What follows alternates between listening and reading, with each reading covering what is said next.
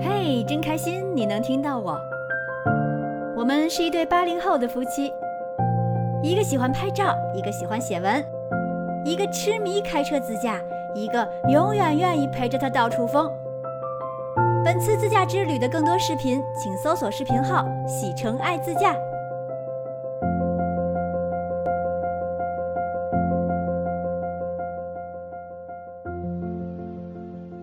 这次过了挺久才更新，是因为我们本来十月中旬出发去甘南和藏东的，但是就因为看了兰州一眼，这烙印就去不掉了。一路核酸着逃离甘肃，也不敢去外省，怕半夜没地方收留啊，就从甘肃最边上的城市庆阳开车一千四百多公里，一口气儿回到了北京。两个进京检查站排队三个多小时。又因为行程卡有兰州而被拦下登记，联系防疫办报备。这么一折腾，早晨六点半出发，到家差不多晚上九点半了。还好顺利到京，再晚点怕是回不来了。既然没法出去浪了，那就踏踏实实做咱们的节目吧。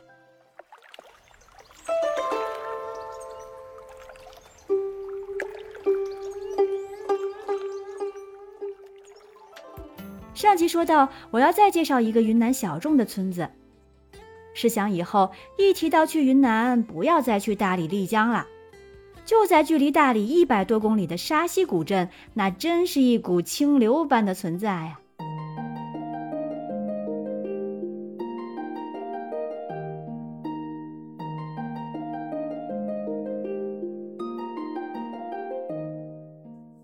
沙溪在丽江和大理两个著名的旅游城市之间，属于剑川县。但是就因为不在大理至丽江高速公路的沿线，知道的游客不多。这些年，因为一些旅行号的文章介绍，游客才逐渐多了起来。从大理或丽江开车到沙溪需要近两个小时，坐班车需要在剑川换车。沙溪是我第二次去了。上次去已经是几年前，那时候知道这儿的人更少。沙溪啊，曾经是茶马古道上的重要驿站。随着茶马古道的兴衰，沙溪这个古代的运输中转站也渐渐被人们遗忘了，所以也更好的保留了当年的小镇风貌。两次去沙溪有了很大的变化和不同。这次去看到很多景观更美了，但是依然比较清静。游客不算多，也可能是因为我们的出行时间都不是节假日的原因吧。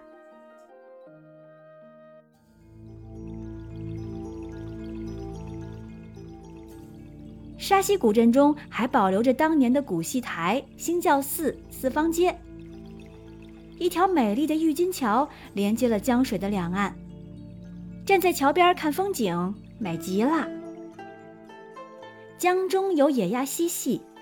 江对岸有白马吃草，江两岸鲜花遍地，坐在这儿看风景，真是不想走啊。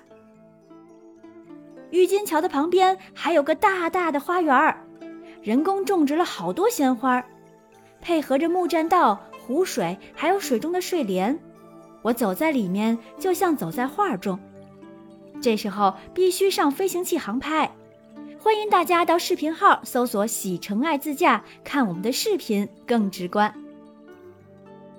古镇不大，没有门票。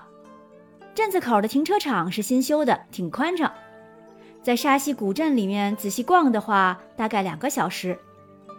四方街据说是茶马古道上保存最完好的集市，古戏台就在四方街的中心。周边散落着一些很有格调的小店、咖啡馆和书店。在四方街戏台的旁边，看到一家店门口摆着好几筐的鲜花，几位小姐姐就坐在旁边，边说笑边把每朵鲜花的花瓣掰下来。那画面太美，我不敢看。不，我要融入这画面。走上前问他们：“鲜花是不是用来做鲜花饼的呀？”他回答我说：“对呀。”然后起身让我坐下，跟他们一起掰花瓣。我受宠若惊啊！做这样的工作也太幸福了吧！其实旅行看风景是第一，然后就是看人。风景一直在那儿，而人不是。不知道今天出门会遇到哪些人，发生哪些事。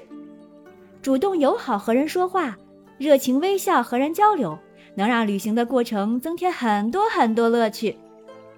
后面的行程里，在三幺八国道上偶遇的相堆镇，那才是彻彻底底的语言不通。可我还是跟喇嘛聊得挺开心，后面再讲给大家听喽。沙溪古镇里有不少民宿，价位中高低档都有，越靠近郁金桥附近的价格越贵。还有很多主题民宿，比如瑜伽的、画画的、灵修的，在这里停留几天真的不错。曾经觉得束河古镇比大研古镇安静，现在却觉得都没有沙溪来的清静。